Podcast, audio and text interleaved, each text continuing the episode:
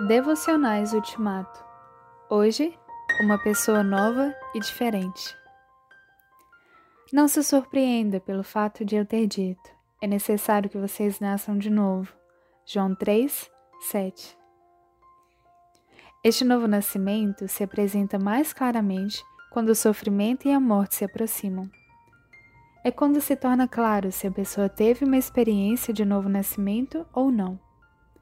Naquele momento, a razão humana, a velha luz, se retorce e luta, recusando-se a renunciar à sua própria lógica. Ela não deseja ceder e voltar-se para o Evangelho. A razão simplesmente não renunciará à sua luz. Contudo, aqueles que são nascidos de novo, ou que estão nascendo de novo, rendem-se e seguem a Deus, a tudo renunciando. Sua velha luz, sua vida, suas posses, sua honra, eles confiam e se apegam ao que João registra em seu Evangelho. Como verdadeiros filhos de Deus, receberão a herança eterna.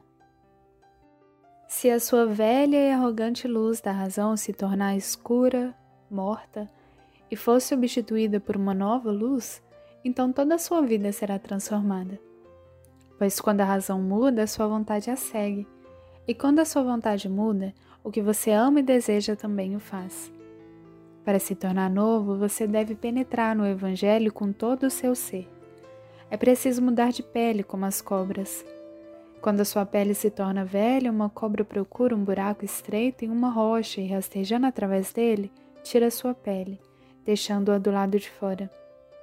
Semelhantemente, você também deve penetrar no Evangelho e na Palavra de Deus. Você precisa crer confiantemente na promessa de que Deus não mente.